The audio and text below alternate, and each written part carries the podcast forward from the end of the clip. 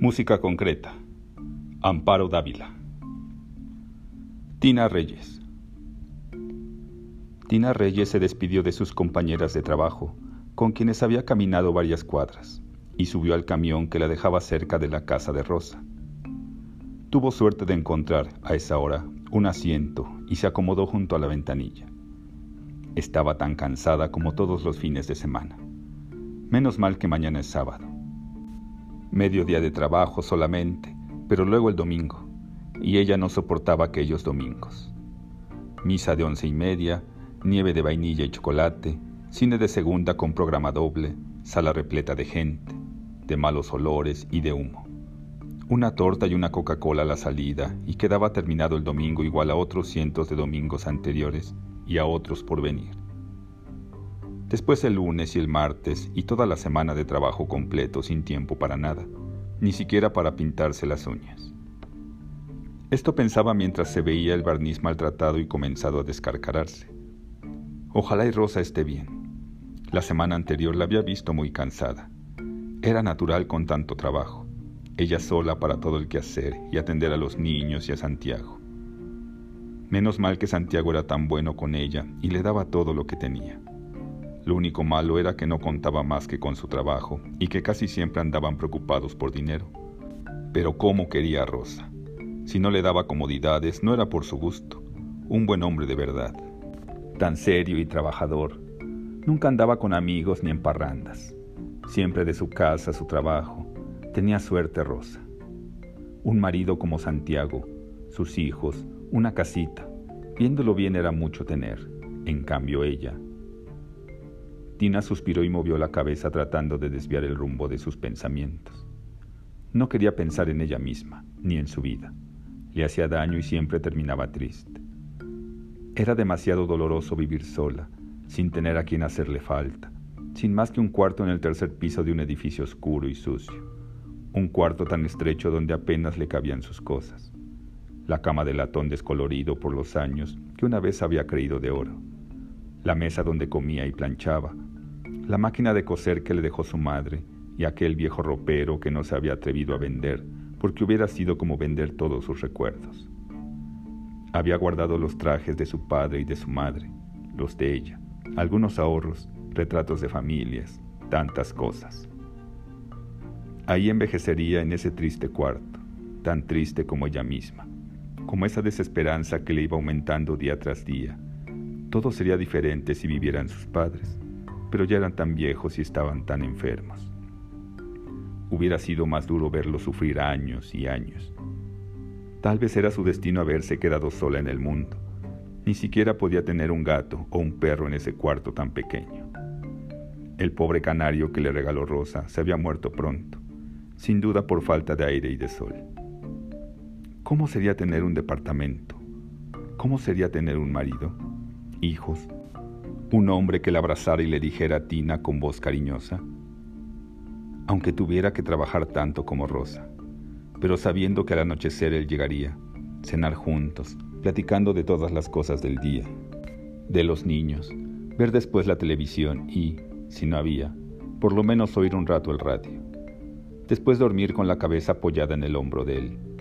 Ya no sentiría tanto frío por las noches. Dormiría tranquila oyéndolo respirar ver crecer a los niños, oírlos decir, mamá. Las lágrimas estaban a punto de salírsele, pero al darse cuenta de que iba en un camión lleno de gente, logró sobreponerse y solo una rodó por sus mejillas. Apresuradamente sacó de su bolsa un espejito y un pañuelo. Se secó los ojos y se puso a mirar hacia afuera, muy apenada, temiendo que alguien se hubiera dado cuenta. El camión se detuvo en la esquina del Barba Azul que a la luz del día resultaba aún más sórdido pintado de anaranjado y azul intenso. Apagado el anuncio de gas neón que ella miraba todas las noches. No cabía duda de que era un barrio malo y peligroso, como Rosa siempre le decía, pero estaba cerca de su trabajo y el cuarto solo rentaba 100 pesos, que era todo lo que ella podía pagar. Se estiró la falda para cubrirse las rodillas que estaba enseñando y volvió a pensar en aquellas noches cuando el sueño se le iba y pasaba las horas mirando el letrero luminoso del barba azul que se encendía y se apagaba, escuchando todo el tiempo, hasta el amanecer, aquella frenética música de locos. Veía salir infinidad de parejas cantando o riéndose a carcajadas. A veces se daban de golpes ahí en plena calle, gritándose los insultos más bajos. Luego se reconciliaban y se perdían, abrazados, por las calles oscuras. Otras veces llegaba la patrulla y cargaba con ellos. Ella siempre había despreciado a aquellas mujeres fáciles y perversas. Su risa se le quedaba en los oídos. Tenía que taparse la cabeza con la almohada y sollozaba de indignación y protesta hasta quedarse dormida. Se dio cuenta de que ya era su parada y bajó del camión. Vio con gusto que todavía quedaba algo de luz y que no se sentía frío. Resultaba agradable caminar. Perdone, señorita, ¿me permitiría que la acompañara? Tina abrió enormemente los ojos y se quedó casi paralizada por la sorpresa. Usted me ha simpatizado. Desde que subió al camión me impresionó. Tiene unos ojos muy expresivos. Disculpe, señor, pudo por fin decir Tina, pero yo no acostumbro a hablar con desconocidos. Si usted me deja presentarme, ya no seré un desconocido, dijo el hombre. ¿Por qué no me da la oportunidad? ¿Verdad que sí vamos a ser amigos? Tina comenzó a caminar lo más aprisa que podía, deseando llegar cuanto antes a casa de su amiga y ponerse a salvo de aquel impertinente. Cruzó una calle con el semáforo en rojo y tuvo que correr para evitar que la atropellara. Cuando ganó la acera respiró satisfecha, pensando que había logrado burlar al tipo. Si tuviéramos algún amigo en común, nos presentaría. Ahí estaba otra vez a su lado. Pero mucho me temo que no tengamos ninguno no me podrá dar la oportunidad. Tina no le contestó. Decidió que lo mejor sería no hablarle una palabra más, para que se cansara y la dejara en paz. Le aseguro que usted me ha simpatizado mucho, decía él, sin desanimarse por el silencio de Tina. Desde que la vi me impresionó. Nunca le había parecido tan lejos la casa de Rosa. Y si Rosa no estuviera y encontrara la puerta cerrada, siempre la esperaba los viernes a esa hora. Pero si es tan sencillo ser amigos, insistía él. ¿Qué tal que Rosa se hubiera ido a ver al médico y no regresara aún? La semana pasada le había dicho que no se sentía bien. ¿No me va a decir cómo se llama? preguntaba el hombre. Llegó por fin a la casa de Rosa y dio un suspiro de alivio cuando cerró la puerta tras de sí. Se quedó unos minutos parada junto a la puerta hasta que escuchó los pasos que se alejaban. Rosa estaba planchando cuando apareció Tina bastante excitada con las mejillas encendidas y jadeante por la carrera. Después de beber un vaso de agua le contó a su amiga el incidente, con todos los detalles. Rosa rió de buena gana y quiso saber cómo era el tipo. Ni siquiera le vi la cara, confesó Tina. Rosa siguió un buen rato, haciendo comentarios y bromeando con Tina sobre lo sucedido. De pronto se le quedó mirando con cierta malicia. Estás en tu día, no cabe duda, decía muerta de risa. Realmente te queda muy bien ese suéter azul.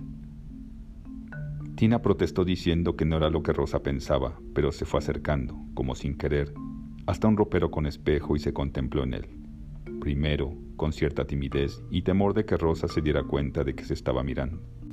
Después, con cuidado y atención. Sus manos se deslizaron sobre los senos y se apoyaron en la cintura estrecha. No estaba mal, para ser sincera consigo misma, tuvo que admitir que estaba bastante bien. Pero qué pena, qué mala suerte que ese cuerpo, tan bien hecho, se marchitara a la sombra de la soledad, sin conocer ni una caricia, ni un goce. No pudo menos que lamentarse. Ya está bien, ya no te mires tanto, decía Rosa. Tina se ruborizó y fue a sentarse en una mecedora. Tenía todo el aire de niña sorprendida en una travesura. Comenzó a mecerse y a sonreír complacida. Qué bien se sentía siempre que veía a Rosa. Platicando con ella se le iban las horas y se olvidaba de sus tristezas. Cómo le gustaría verla a diario, como antes, cuando eran vecinas y Rosa aún no se casaba y ella vivía con sus padres. Era casi seguro que le dieran un aumento a Santiago. Contaba Rosa. Con eso ya no tendría que trabajar horas extras por las noches. Estaban muy contentas aparte de que significaba un poco más de dinero que le solucionaría algunas cosas. Se podrían ver más. Hay días en que casi no nos vemos, se quejaba Rosa. No sabes el gusto que me da esa noticia, dijo Tina, y pensó que ya era hora que mejoraran de dinero, después de tantos años de vivir tan apretados. Otra buena noticia era que la cajera de la fábrica donde trabajaba Santiago se iba a casar y dejaría libre el puesto. Santiago cree que lo puede conseguir. ¿No te parece que sería estupendo? preguntó Rosa. Tina se alegró mucho con esta noticia, porque ella siempre había ambicionado ese empleo. Pero también no dejó de sentirse mal al pensar que si obtenía el puesto de cajera era porque ésta lo dejaba para casarse. Todo mundo tenía la posibilidad de casarse. Miles de muchachas se casaban todos los días, menos ella. Pero Rosa no le dio más tiempo de seguir pensando en su mala suerte, porque comenzó a platicar de otras cosas. Cuando preparaban la cena, Tina se sorprendió haciendo planes. Seguramente iba a ganar más dinero. Podría entonces rentar un pequeño departamento cerca de Rosa y Santiago. Qué maravilla dejar para siempre ese horrible cuarto y no volver a mirar el barba azul. Ese antro sórdido que tanto le impresionaba y que ella despreciaba con toda su alma. Un trabajo diferente donde no habría que cumplir una tarea obligada, como en la fábrica de suéteres, donde tenía que hacer 100 mangas o 100 cuellos sin que le quedara tiempo ni para respirar. Mientras cenaban, comentó Rosa que no tardaba en comenzar el frío y los muchachos ya no tenían nada decente que ponerse. Le preguntó a Tina si ella podía conseguirle, en la fábrica, algunos suéteres a buen precio. Tina aseguró que sí, diciendo que a las empleadas les hacían bastante descuento. Se pusieron entonces a tomarles medidas a los chicos y a elegir los colores más convenientes. A los chamacos les entusiasmó mucho saber que tendrían un suéter nuevo y escogieron unos colores sobre los cuales Rosa no estuvo de acuerdo.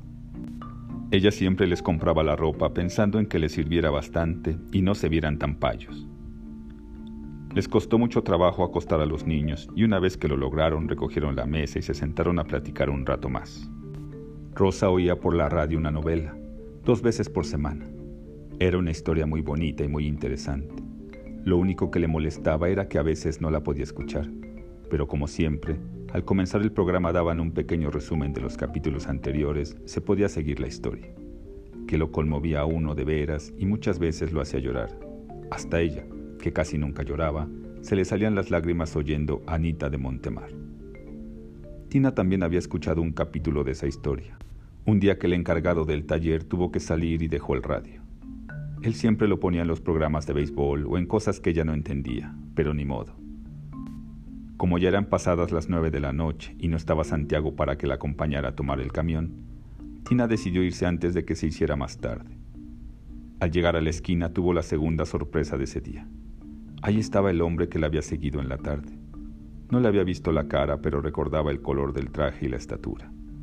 Pensó devolverse a casa de Rosa, pero como en ese preciso momento vio llegar un camión, lo abordó sin más vacilación. Creyó que el hombre no había tenido tiempo de subir y comenzó a tranquilizarse. El camión dio un brusco viraje y Tina estuvo a punto de caer. Alguien la sostuvo oportunamente. Cuando iba a agradecer la atención, vio con espanto que era el mismo hombre y se tragó las palabras que iba a decir. Él solamente sonrió. Entonces le vio la cara. Es bastante joven y nada desagradable. Más bien le pareció atractivo y casi deseó que, en vez de ser un desconocido, no fuera un amigo de Santiago y de Rosa que yo hubiera podido tratar en otra circunstancia. Mira, Tina, te presento a X, es mi mejor amigo. X dice que está muy interesado en ti, si vieras qué buen muchacho es. Dice X que cuando le aumenten el sueldo te pedirá que te cases con él. Te aseguro que te sacas la lotería. Hay pocos muchachos así. Alguien preguntó por una parada y el cobrador contestó que era la próxima. Tina se dio cuenta, entonces, de que había tomado otro camión. En su prisa por subirse no se había cerciorado que no era el suyo. La sangre le golpeó las sienes y las piernas se le aflojaron. Muy trastornada por lo que le estaba ocurriendo, bajó del camión. La estuve esperando, dijo él. Tuve la corazonada de que volvería a salir. Tina miraba hacia todos lados tratando de orientarse y ver dónde podía tomar algún camión que la llevara hasta su casa. Ya ve, es el destino, dijo él complacido. Aquellas palabras fueron como un rayo que de pronto hubiera caído sobre ella. Sintió que había entrado en un callejón sin salida y su mente empezó a girar como un trompo acelerado. Recordó de golpe todas las historias que había leído en los periódicos. Así empezaban todas, siempre era lo mismo Igual le sucedió a aquella pobre muchacha. Se llamaba Celia. No hacía mucho tiempo que lo había leído. Lo recordaba muy bien. Se detuvo en la esquina sin saber qué hacer ni a dónde ir. No se veía por ningún lado una parada de camión. Enfrente había una nevería muy concurrida. Se le ocurrió preguntar ahí. Entonces dijo el hombre, Le invito a tomar un refresco. ¿Acepta? Ella supo que ya era demasiado tarde para pretender escapar. Nadie lograba nunca huir de su destino. Podía intentar mil cosas y todo sería inútil. A veces, el destino se presenta de pronto como la misma suerte que un día llega y ya no hay nada que hacer. Solo le queda resignarse a su triste fin. Convencida de tal fatalidad, se dejó conducir dócilmente. Se sentaron en la única mesa que estaba desocupada y él pidió dos Coca-Cola. Había mucha gente y mucho ruido. Voces, carcajadas, la sinfonola puesta a todo volumen. Tina estaba completamente aturdida y muy asustada. Aún no sé cómo se llama, dijo él. Yo me llamo Juan Arroyo. Cristina Reyes, dijo Tina, y al momento se reprochó por no haber dado otro nombre. Pero ¿qué importaba después de todo? Cristina. Tina.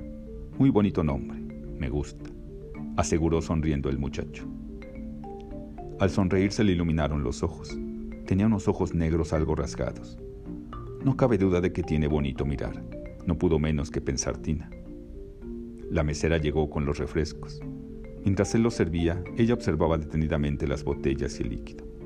Estaba muy bien enterada, por los periódicos, de que ponían drogas en las bebidas, y como habían llevado los refrescos destapados, era muy fácil. Platíqueme de usted, Tina. ¿Qué hace? preguntaba el muchacho mostrando un interés que ella sabía completamente falso. Tina comenzó a contar, con gran dificultad, que trabajaba en una fábrica de suéteres. Repetía sin querer las palabras y el miedo le había secado la garganta. Bebió un poco de Coca-Cola, solamente un traguito, lo necesario para humedecer la boca y darse cuenta al mismo tiempo, si tenía algún sabor raro. Pero no notó nada extraño en el refresco y se tranquilizó, aunque a lo mejor le ponían alguna cosa que no daba sabor. A Cecilia le dieron algo en una bebida y la pobre no se enteró de nada sino hasta el día siguiente que despertó. El muchacho insistía en saber más cosas acerca de ella, de su familia, con quién vivía, qué le gustaba hacer, a dónde acostumbraba ir. Tina empezó a exhumar a sus muertos e inventar hermanas y hermanos. No podía decirle que vivía sola y que no tenía nadie que la protegiera y la salvara. Si él se enteraba, era capaz de entrar a su cuarto y ahí mismo. A una pobre muchachita la habían ahogado con sus propias almohadas en su propia casa después de... ¡Qué cosa más horrible! Y una agua helada le caía por la espalda, produciéndole escalofríos. Él estaba contando que trabajaba en una imprenta, eso no era, desde luego, lo que él quería, pero como los trabajos estaban escasos y difíciles de conseguir, había que conformarse. Tenía un año de haber llegado de Ciudad Juárez donde radicaba toda su familia. Se había arriesgado a salir de allí pensando que en la capital se presentaban más oportunidades. Estaba viviendo en la casa de unos parientes lejanos a donde solo iba a dormir y no dejaba de extrañar bastante su casa y su familia. Tina lo escuchaba sabiendo de antemano que todo lo que dijera o pudiera decir era falso. Una lección aprendida de memoria y practicada muchas veces. Sabe Dios cuántas. Todos los tipos como él actuaban de igual manera. Aparentaban no romper un solo plato y engañaban hasta el último momento en que se desenmascaraban con el mayor cinismo. Ella no merecía tener un fin tan cruel. Ya le eran bastantes duros la soledad y la pobreza para recibir un castigo más. Comenzó a sufrir intensamente y tuvo enormes deseos de echarse a llorar. Y se preguntaba con desesperación y sin respuesta qué cosa había hecho, por qué o de qué iba a ser castigada. Había tres parejas en la mesa de al lado. Tina vio, sin querer, cuando una mujer de pelo rubio pintado le echaba los brazos al cuello al hombre que estaba junto a ella, y enfrente de todo el mundo comenzaba a besarlo con el mayor descaro. Tina miró inmediatamente a otra parte sintiendo que se había ruborizado hasta los cabellos. Eran iguales a los que veía salir del barba azul. No podía entenderlas ni disculparlas. Ella era tan diferente. Creía en el amor, en las manos enlazadas, en las noches de luna, en las miradas y las palabras tiernas. Durante mucho tiempo imaginó cómo iba a ser su vestido blanco, cómo estaría adornada la iglesia el día de su boda y la música que se tocaría experimentó de pronto un miedo terrible, mortal, de las horas que seguirían. ¿A dónde la iría a llevar? ¿Cómo iría a empezar? se preguntaba llena de angustia, acorralada en un callejón sin salida. ¿Quién quiere otro refresco, Tina? preguntó él. No, gracias, dijo ella. De veras, con toda confianza, insistió él. Rehusó nuevamente, pero luego pensó que era conveniente hacer tiempo sentados en la nevería, porque allí no podría pasarle nada. Bebieron otro refresco y él siguió platicando y preguntando, sacándole las palabras. Él conversaba con una voz suave y bien modulada, como si acariciara con ella. Debe tener mucha práctica, y algo, como un hormigueo ardoroso, le corría por todo el cuerpo cada vez que pensaba. ¿Cómo sería el comienzo? Si era de los que golpeaban a las muchachas brutalmente, o tal vez sin más explicación se abalanzaría sobre ella y le arrancaría las ropas. También había algunos que primero asesinaban y después. Sintió mucho calor Sacó su pañuelo y se abanicó con él. Luego se enjugó la frente. Él le preguntó si estaba indispuesta, y Tina apenas pudo contestarle que no, que hacía mucho calor ahí dentro. Entonces el muchacho pagó la cuenta y salieron de la nevería. Tendremos que tomar un libre, dijo él. A esta hora ya no hay camiones. Eso era lo acostumbrado, lo que ella había leído en los periódicos. Siempre estaban en complicidad con el chofer de un taxi.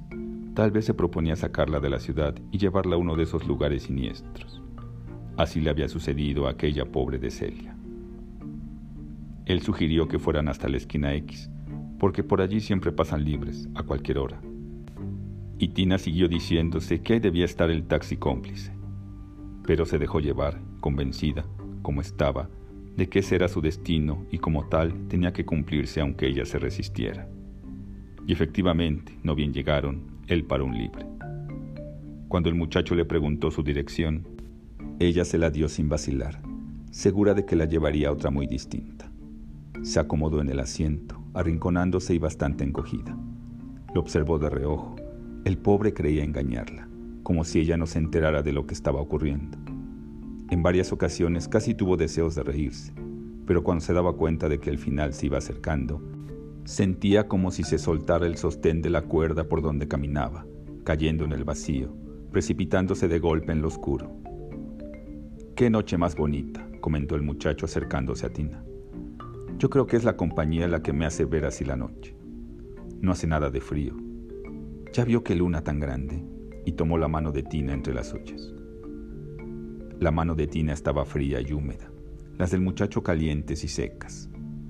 Tina miraba hacia afuera, hacia arriba, preguntándose si volvería a ver otra noche, otra luna como esa, si quedaría con vida. Aunque después de todo era casi lo mismo. Si él no la mataba, ella no podría vivir después de lo sucedido. Moriría de vergüenza sin poder alzar jamás la cara. De seguro que saldría en los periódicos, como tantas otras muchachas que corrieron la misma suerte. ¿Cómo ver entonces a Rosa y a Santiago? ¿Cómo besar a los niños? Hacía mucho tiempo que no me sentía tan contento. Usted le da un parecido a una muchacha de Ciudad Juárez. Fuimos novios. Yo la quise mucho y siempre me acuerdo de ella. Tuve mala suerte. No la dejaron casarse conmigo y terminamos. Después se casó con otro que se la llevó de ahí y no la he vuelto a ver. Ella se dijo que era natural que los padres se hubieran opuesto. De seguro que era una buena muchacha y él la había me gustan mucho sus ojos porque son tan grandes y tan bonitos como los de ella, dice el muchacho apretándole la mano. Tina experimentó algo extraño y desconocido que la iba invadiendo. Se dio cuenta de pronto de que el muchacho le había cogido la mano y se la apretaba. La jaló muy avergonzada y molesta consigo misma por aquel descuido imperdonable. Trató de consolarse pensando que ella no tenía la culpa de todo lo que le estaba ocurriendo. En ningún momento le había dado lugar se portó tan seria como siempre. Era la fatalidad, solo eso. Ella era la víctima de un destino implacable. Pero, ¿cómo iría a empezar? Se vio despojada de sus ropas, en un cuarto sórdido, a su merced y él avanzando, avanzando hacia ella. La ola cálida de la vergüenza la iba envolviendo y al mismo tiempo el frío de la desnudez la hizo estremecer y arrinconarse más en el asiento del automóvil, como si fuera un animal agazapado. Él seguía hablando de la impresión que le había causado volver a encontrar los mismos ojos. En un momento, cuando ella subió al camión, él creyó que se trataba de su antigua novia. pero resultó mejor así. Estaba muy contento de conocer a Tina, de haberla encontrado. Cuando se sentía tan solo y aburrido, sin tener a nadie con quien salir, ni con quien platicar, y decía más cosas que Tina apenas escuchaba, porque sus pensamientos desencadenados la aturdían. El momento estaba cerca y era presa del terror. Ni siquiera contaba con la posibilidad de pedir auxilio y escapar. Todo le avergonzaba. ¿Qué pensarían de ella? Tal vez que se lo había buscado. A lo mejor creían que era una de tantas y la trataban como a ellas. Qué terribles debían ser las delegaciones, la policía, las preguntas interminables y bochornosas. ¿Qué diría él? Los careos, los dos frente a frente llenos de odio, ella como blanco de todas las miradas, los fotógrafos acosándola, la revisión médica, ella completamente desnuda en una mesa fría, sujeta de las muñecas y los tobillos, y todos como buitres sobre ella. Manos, ojos, en ella, adentro, afuera, por todas partes. Y ella desnuda ante cien ojos que la devoraban. Jamás, jamás. Era preferible sufrir ella sola lo que fuera, en silencio, sin que nadie más lo supiera. El auto se detuvo. El muchacho pagó y bajaron. Había llegado el momento, y toda ella giraba arrastrada por un enorme remolino de pensamientos e imágenes que se agolpaban y se empalmaban y se sucedían unas a otras con la rapidez de una cinta cinematográfica, desenrollada de pronto, vertiginosamente. ¿Es aquí donde vive, Tina? preguntó él. Tina levantó los ojos que tenía clavados en el suelo y miró el edificio donde vivía pero que no era, porque no podía ser, porque él la había llevado a otra parte, y eran sus ojos los que la engañaban, los que le hacían ver lo que no era verdad. Su cuarto en el tercer piso de un edificio miserable, a donde ella hubiera querido llegar como cualquier otra noche, lo que ella quería que fuera, pero que no era. ¿Me permite que la vaya a esperar mañana a su trabajo? decía el muchacho. Pero Tina ya no lo oiría más. Ella había cruzado el umbral de su destino, había traspuesto la puerta de un sórdido cuarto de hotel y se precipitaba corriendo calle abajo en frenética carrera desesperada, chocando con las gentes, tropezando con todos como cuerpos, a solas, a oscuras, que se encuentran, se entrecruzan, se juntan, se separan, se vuelven a juntar jadeantes, voraces, insaciables, poseyendo y poseídos, bajando y subiendo, cabalgando en carrera ciega hasta el final, con un desplome, un caer de golpe en la nada, fuera del tiempo y del espacio. Thank you.